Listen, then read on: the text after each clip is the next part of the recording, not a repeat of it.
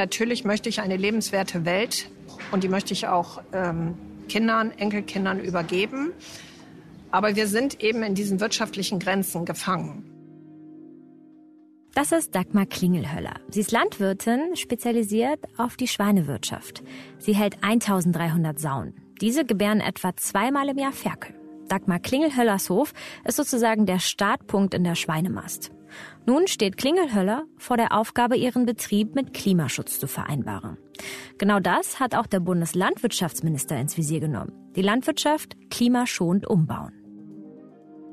Da ist ein wesentlicher Hebel die Tierhaltung weniger Tieren mehr Platz geben. Weniger Tiere hat den Vorteil Klimaschutz. Ich brauche zum Beispiel nicht mehr Regenwäldern ab in äh, Südamerika abholzen für Futtermittel für unsere Tiere. Ich gewinne in Deutschland Fläche, die ich bislang für Futtermittel benutze, direkt für die menschliche Ernährung. Sind einfach weniger Tiere die Lösung? Wie geht es eigentlich denen damit, die die Tiere halten? Wie finden Sie diese Ideen? Wir wollen heute im Klimabericht einen kleinen Reality-Check machen. Ich bin Regina Steffens, das ist der Spiegel-Podcast zur Zukunft des Planeten. Wenn euch der Klimabericht übrigens gefällt, dann könnt ihr ihn auch bewerten und abonnieren, einfach in der App, über den ihr unseren Podcast hört.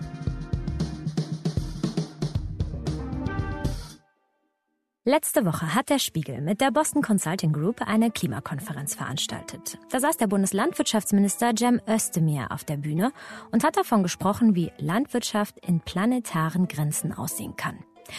Denn an der Landwirtschaft und an unserer Ernährung soll sich etwas ändern, wenn wir bei steigenden Dürren und Fluten eine steigende Zahl an Menschen auf der Erde versorgen wollen.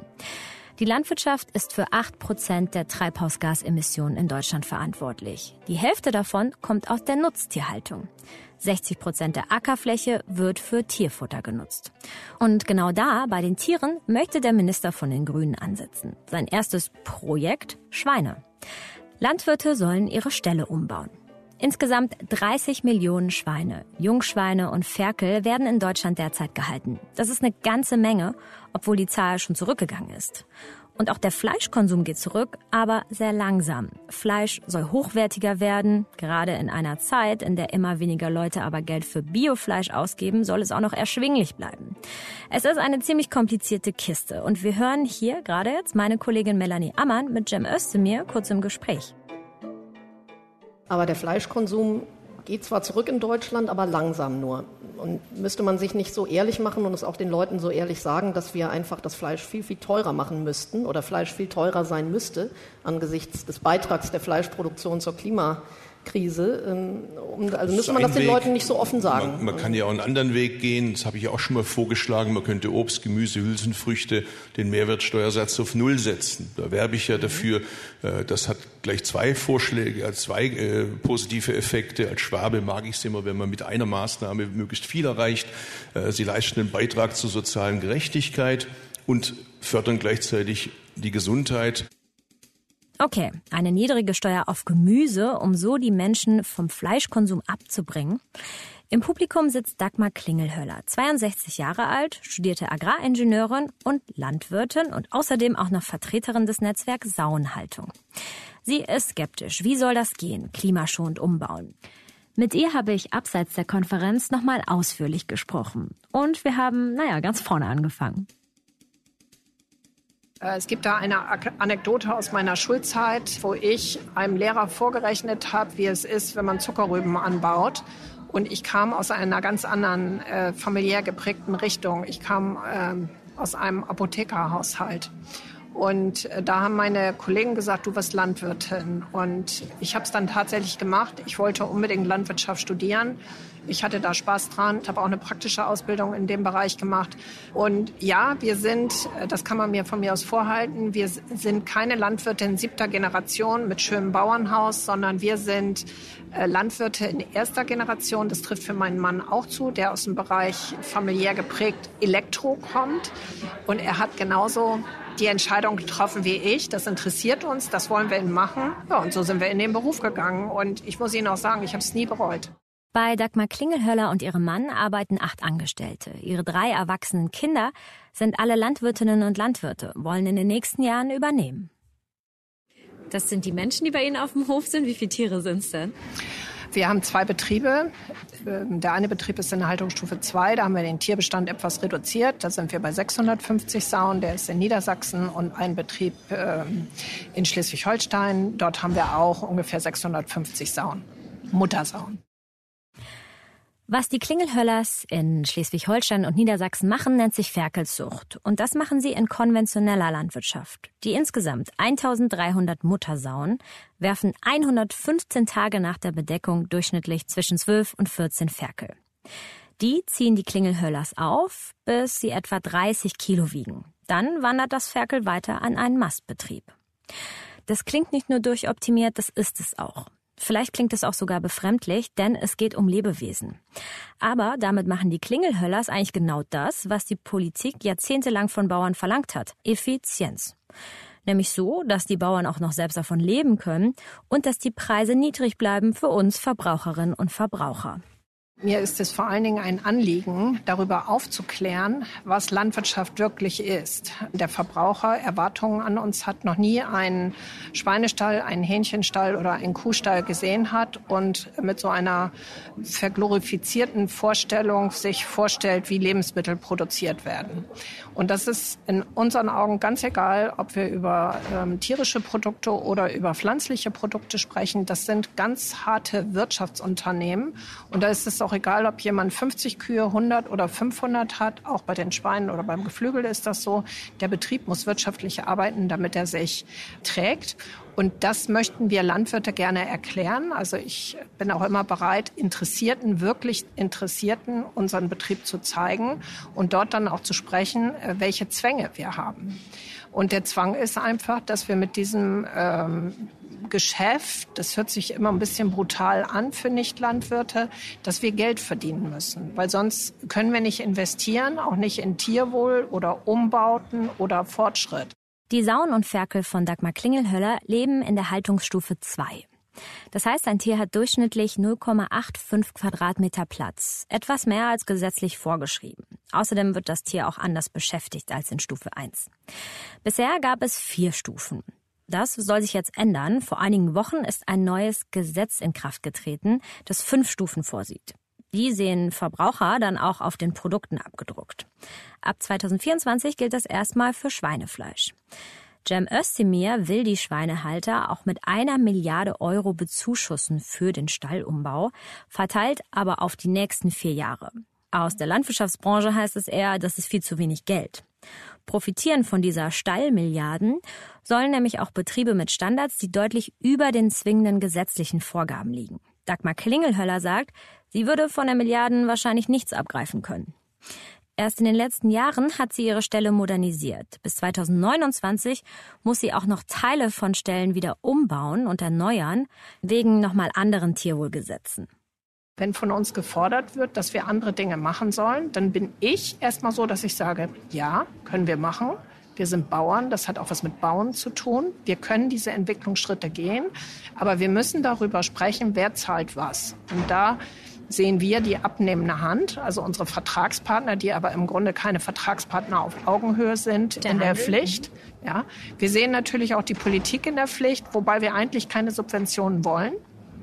Wir wollen es lieber aus eigenem Tun erwirtschaften, weil so wie ich Subventionen äh, bekomme, komme ich in eine Abhängigkeit und in eine Berichtspflicht. Ich möchte das selber erwirtschaften können. Und das geht also mindestens in der Tierproduktion nicht. Das geht auch in der, also in der Schweineproduktion geht's nicht. Es geht auch in der Milchproduktion nicht. Wir müssen das irgendwie bezahlen. Und dann können wir darüber diskutieren, wer das macht. Und Lebensmittel dürfen nicht teurer werden. Ich bin der Meinung, sie müssen teurer werden. Die Lebenshaltungskosten in Deutschland für Nahrungsmittel sind mit am geringsten in der EU und wir sind eines der reichsten Länder in der EU. Das heißt, wir müssen vielleicht auch die Schere, die da aufklafft, ähm, zwischen Anspruch und Wirklichkeit mal diskutieren. Und das tun wir nicht.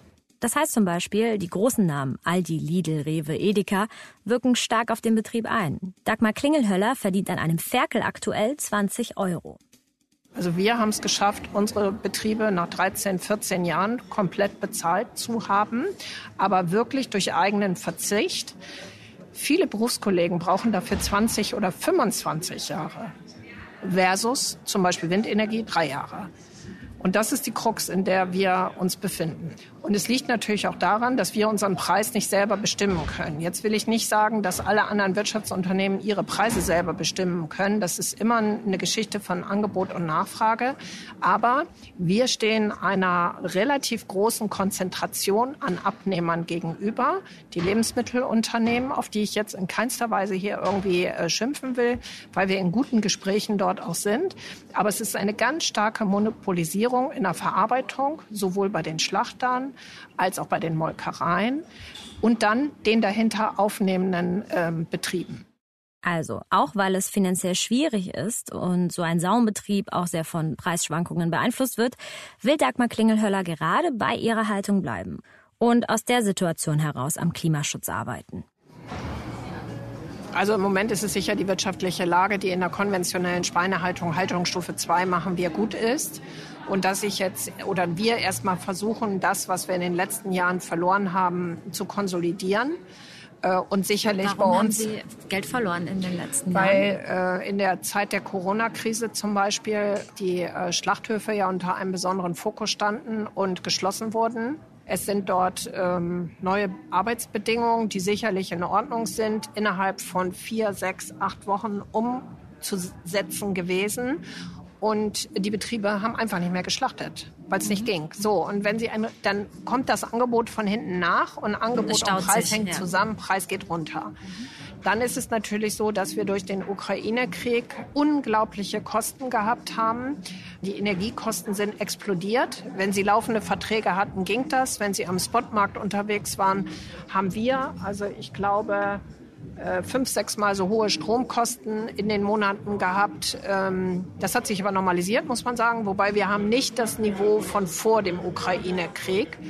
Und äh, dadurch haben wir diese wahnsinnigen Verluste gehabt. Also wir hatten Situationen, da konnten wir unsere Rechnung nicht sofort bezahlen.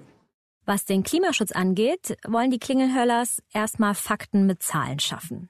Also die klimaschonende Tierhaltung setzt ja erstmal zu, voraus, äh, zu wissen, worüber rede ich denn hier eigentlich? Wie ja. viel äh, CO2 produziert eine Saunhaltung? Und als ich diese Einladung hier bekam, habe ich gedacht, okay, hoffentlich kommt diese Frage nicht, weil die ähm, die Bilanzierung ähm, eines Saunbetriebes, das ist noch absolutes Neuland. Das war mir nicht klar, muss ich gestehen. Also ähm, es gibt A, ganz unterschiedliche Bilanzierungsmöglichkeiten, unterschiedliche Modelle. Die, da ist aber das Ziel, dass sie vereinheitlicht werden. Und die Datengrundlagen, die da reinfließen, die gibt es in Deutschland zum Teil noch gar nicht. Die holen wir uns aus einer Datenbank in Holland. Sie haben ja gerade nämlich einen Zettel vor sich liegen. Sie haben jetzt hier auch ein Ergebnis liegen. Der Hauptfaktor in der, äh, im, im Klima Klima oder bei der Treibhausgasbildung ist das Futter. Das hat den mhm. größten äh, Einfluss. So, und äh, Sie müssen, wenn Sie ein Schweinefutter sich vorstellen, da sind, ich sag mal, 20 verschiedene Komponenten drin. Über Getreide, Raps, Öle, ähm, Enzyme, Geschmacksstoffe, Mineralstoffe. Und die haben alle eine unterschiedliche Klimabilanz, weil die irgendwelche Wege hinter sich haben. Und die sind auch unterschiedlich verarbeitet worden. Zum Beispiel ist es bei der Weizenkleie so. Da habe ich gedacht, ach, Weizenkleie ist ja Weizen. Die hat ja einen super Wert. Nein, aber weil die schon mehrere Verarbeitungsprozesse äh, durchlaufen hat, wo Energie aufgewendet wird, ist sie eher schlechter. Hat sie eine schlechte CO2-Bilanz? Eine schlechtere, so will mhm. ich es mal sagen, mhm. als der mhm. ursprüngliche Weizen. Und ja, wir haben das gemacht und waren dann sehr erstaunt. Wir haben das ähm, mit, der, äh, mit einer Landwirtschaftskammer gemacht und haben die Gesamtemissionen aus unserer Tierproduktion in Niedersachsen ermittelt. Und es gibt drei Klimagase, die man als schädlich, unterschiedlich schädlich äh, bezeichnen kann. Methan kommt rein aus der Milchviehhaltung, theoretisch auch aus den Schafen. Also jeder Wiederkäuer imitiert Methan. Bei uns ist es äh, Ammoniak. Und umgerechnet werden ähm, die Emissionen, die in die Umwelt gehen, in sogenannte CO2-Äquivalente. Und um mal so eine Zahl zu nennen, wir sind bei 2,6 Kilo CO2-Äquivalent pro Kilo Lebendgewicht Ferkel. Auf das Körpergewicht gerechnet von einem Ferkel kommt man dann auf etwa 77 Kilogramm CO2. Bei der Schlachtung ist das nämlich gut 120 Kilo schwer und damit steigt der CO2-Wert natürlich auch. Wir schauen gemeinsam nochmal auf das Blatt mit der CO2-Bilanz. Was da weiter einfließt, sind natürlich die Maschinen- und Energiekosten. Mhm. Ähm, und äh, es ist eben so, dass sie im Bereich Schwein es immer ein bisschen wärmer haben als zum Beispiel bei Kühen. Also das heißt, sie müssen irgendwie Wärme produzieren, idealerweise über eine Biogasanlage. Wir, bei uns ist es tatsächlich so, dass wir noch fossiles Gas verbrennen. Ähm, da wird man sich sicher auch drauf fokussieren müssen. Wir haben Ausscheidung und Verdauung, was negativ bewertet wird. Da sprechen wir dann von Kot, Ammoniak, Gülle etc. Ne? pp. Genau. Und wir haben auch Gutschriften. Das ist hier unten der blaue Balken. Ja, das ist für mich auch ganz neu, dass ich hier eine Klimagutschrift kriege und die kommt eben über den Bereich Eigenstrom und die bessere Futterverwertung bei unseren Tieren. Den Eigenstrom beziehen die Klingelhöllers zur Hälfte über Solar. Das könnten sie noch weiter ausbauen. Auch über eine Biogasanlage für die Wärme denken sie nach. Die Gutschrift kommt unter anderem daher, dass sie ihre Güllebehälter mit Zeltdächern abdecken. Das ist nicht vorgeschrieben, aber so entweicht fast kein Stickstoff und Phosphor in die Atmosphäre. Das sind zwar alles Möglichkeiten, aber am Ende ist eins trotzdem ganz klar. Also wir werden kein klimaneutrales Schweinefleisch erzeugen. Wir werden günstiger werden im CO2-Ausstoß und wir können natürlich auch Zertifikate zeichnen für Solarparks oder Windparks irgendwo weit weg. Ist aber nicht so unser Ziel. Das ist für mich keine echte Klimaneutralität. Es ist natürlich besser, das zu machen, als gar nichts zu machen. Sie meinen den Ausgleich über genau. dann. Also es gibt ja zum so Beispiel in Schleswig-Holstein das erste klimaneutrale Ei. Und da ist es so, das ist auch nicht erzeugt auf dem Betrieb durch alle Maßnahmen, sondern durch Beteiligung an Klimaschutzprojekten. Aber wir versuchen im Moment noch auf unserem Betrieb alle Potenziale zu nutzen, um äh, hier klimafreundlicher zu werden. Und dann ist da noch die Sache mit dem Futter. Die hat natürlich auch mit Effizienz zu tun. Lange Transportwege und Wälder, die für Futteranbauflächen abgeholzt werden, sind da das Klimaproblem. Solange wir Soja füttern, haben wir natürlich relativ lange Transportwege und die Alternativen, um das zu ersetzen, sind nicht ganz einfach. Also mhm. theoretisch können wir auch äh, Schweine mit Raps füttern, das ist ein Eiweißfuttermittel. Wir können mit ähm, Leguminosen, also Erbsen und Boden und so weiter füttern, sind für Schweine aber nicht gut verdaulich, müssen sie wieder Enzyme zusetzen, die dann irgendwo aus dem Ausland kommen. Aber das ist dieser große Batzen, den wir hier haben. Oder ich kann eben nicht sagen, wir lassen die Tiere viel langsamer wachsen. Wir machen so bisschen hier auf der Koppel und so. Das geht eben nicht, weil das kriege ich nicht bezahlt. Und es geht hier auch nicht um eine Gewinnmaximierung bei uns. Es geht einfach darum, dass wir unsere Unternehmen wirtschaftlich so aufstellen, dass sie auch in fünf und zehn Jahren noch da sind. Das heißt also, ein gewisser Sockelbetrag muss an Geld verdient werden. Dagmar Klingelhöller hat uns bisher einen ganz guten Reality-Check von ihrem Hof gegeben, finde ich. Aber die Fragen rund um den Fleischkonsum, die gehen auch an die Konsumentinnen und Konsumenten. Also, wie viel Fleisch esse ich? Welches? Warum verzichte ich nicht ganz darauf, wie es schon 10 Prozent der Deutschen tun? Jem Özdemir, selbst Vegetarier, sorgt mit dem Thema auch für so einige Kontroversen. Da gab es zum Beispiel eine Aussage von einem Wissenschaftler, die mit Özdemir in Zusammenhang gebracht wird. Er würde Bürgerinnen und Bürgern empfehlen, 10 Gramm Fleisch die Woche zu essen, also eine Scheibe Wurst. Das hält die Opposition eben immer wieder vor. Ein Wissenschaftler hat irgendwo mal aufgeschrieben, 10 Gramm am Tag. Daraus macht ein Ministerpräsident eines Landes, das gerade im Wahlkampf ist, Nachbar von Baden-Württemberg, Özdemir fordert 10 Gramm Fleisch. Das heißt, wenn ich in Bayern bin, vor jedem Bierzelt stehen Leute und sagen, Özdemir, warum forderst du 10 Gramm Fleisch? Das ist das, was ich versuche zu erklären. Wir leben in einer Zeit, wo du einfach so viel Schmutz ausschüttest, so dass der andere erstmal eine Viertelstunde damit beschäftigt ist, zu erklären, was er alles nicht gesagt hat. Die Deutsche Gesellschaft für Ernährung empfiehlt tatsächlich 300 bis 600 Gramm die Woche. Der Durchschnittskonsum liegt in Deutschland gerade bei 1000 Gramm, also einem Kilo Fleisch pro Woche. Dagmar Klingelhöller kann nicht sagen, ob sie jetzt 1000 Gramm oder 300 die Woche isst. Aber natürlich gehört Fleischessen in ihrem Leben auch dazu. Es gibt bei uns tatsächlich äh, fünf bis sechs Mal die Woche Fleisch. Aber was ich ganz sicher weiß, dass die Mengen pro Portion sich mindestens halbiert haben. Und äh, dass natürlich die die leckeren Kartoffeln, Gemüse und Salat bei uns auch immer einen Platz auf dem äh, Teller hatte und auch hat. Fünf bis sechs Mal die Woche. Ähm, das heißt, Sie essen mal eine Scheibe Wurst oder essen Sie jeden Abend also, wenn Sie es genau wissen wollen, wir starten morgens mit einem Müsli gegen 10 Uhr, Intervallfasten. Dann gibt es um eins oder zwei, sofern wir zu Hause sind, ein Schwarzbrot mit Käse. Und abends gibt es ähm, entweder ein bisschen Fisch vom Grill oder wir grillen auch eigenes ähm, Schweinefleisch. Äh, ich liebe Bolognese, vegetarisch und auch mit viel Fleisch. Ähm, also das typische Kotelett, muss ich Ihnen ehrlich sagen, das gibt es bei uns eher äh, alle drei Monate. Aber es ist schon immer eine kleine Fleischlage, Einlage oder Fleischbeilage dabei. Diese 1000 Gramm die Woche im Durchschnitt, das sind 52 Kilo im Jahr. Vor einigen Jahren war das sogar noch mehr. Vor zwei Jahren konkret 56 Kilo pro Person. Trotzdem ist das mit Blick auf die Klimakrise zu viel. Und das findet auch der Bundeslandwirtschaftsminister. Für Dagmar Klingelhöller bedeutet dieser Kurs ja irgendwo auch, dass ihr Geschäftsmodell angegriffen wird, oder? Wenn wir über Angebote sprechen, wir bringen Kindern das Kochen bei, vielseitig mit Gemüse und Obst und Getreiden und Hülsenfrüchten und Fleisch, dann ist das meine Stoßrichtung. Wenn wir den Kindern wieder beibringen, äh, was zum Beispiel Handwerk ist, also diese traditionellen Dinge wieder in den Vordergrund schieben, ich glaube, dann machen wir da auch ganz große Schritte. Also wir als Betrieb können mit einer Fleischreduktion leben. Angst habe ich, ähm, wenn ich das vielleicht nicht auf meine eigene Person beziehe, sondern auf meine Berufskollegen. Und für die trete ich ja mit an. Mhm. Ähm, wir haben gestern äh, die Umfrageergebnisse ähm, der Interessensvereinigung der Schweinehalter bekommen. Und da ist es so, dass ein Großteil der saunhaltenden Betriebe und auch der Mastbetriebe in den nächsten Jahren die Produktion einstellen will. Und witzigerweise sind in dieser Umfrage nicht die wirtschaftlichen Gründe der, äh, der Ausstiegsgrund, sondern die Bürokratie, ähm, der, die, die Planungsunsicherheit, was macht Politik mit uns, wie lange sind Gesetze und Verordnungen konsistent, dass ich darauf auch bauen kann. Und äh, das macht mir ehrlich gesagt deutlich mehr Angst. Und dann ist es eben so, dann haben wir die Produktion hier nicht mehr. Dann wird sie aber aus dem Ausland kommen.